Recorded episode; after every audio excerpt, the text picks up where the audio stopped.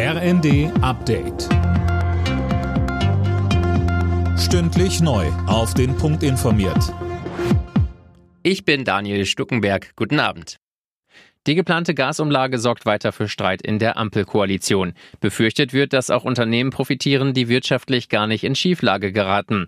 Teile aus SPD und FDP fordern deswegen Nachbesserungen. Darunter ist auch SPD-Chefin Esken. Sie sagte bei Welt TV, es geht nicht in der Hauptsache darum, die Unternehmen zu retten, sondern es geht darum, sicherzustellen, dass sie weiterhin Gas liefern können, damit eben Stadtwerke und andere Versorger auch ihre Kunden und Kundinnen versorgen können. Denn wir brauchen ja alle, die jetzt mit Gas heizen oder für andere Dinge Gas brauchen, auch über den Winter eine entsprechende Versorgung.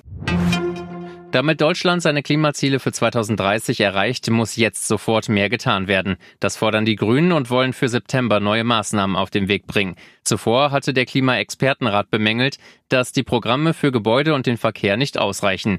Grünen-Chefin Ricarda Lang sagte, Es gibt viele unterschiedliche Maßnahmen, die auf dem Tisch liegen. Zum Beispiel ein Bonus-Malus-System, eine Reform des Dienstwagenprivilegs, ein Tempolimit auf deutschen Autobahnen oder auch eine Weiterführung des 9-Euro-Tickets, das sowohl Menschen in dieser schwierigen Situation entlastet als auch zum Klimaschutz beiträgt. Der Bundesgerichtshof hat die Urteile im Prozess um den Mord am ehemaligen Kasseler Regierungspräsidenten Lübcke bestätigt. Der Haupttäter muss damit lebenslang in Haft. Außerdem bleibt der Freispruch des zweiten Angeklagten vom Vorwurf der Beihilfe bestehen.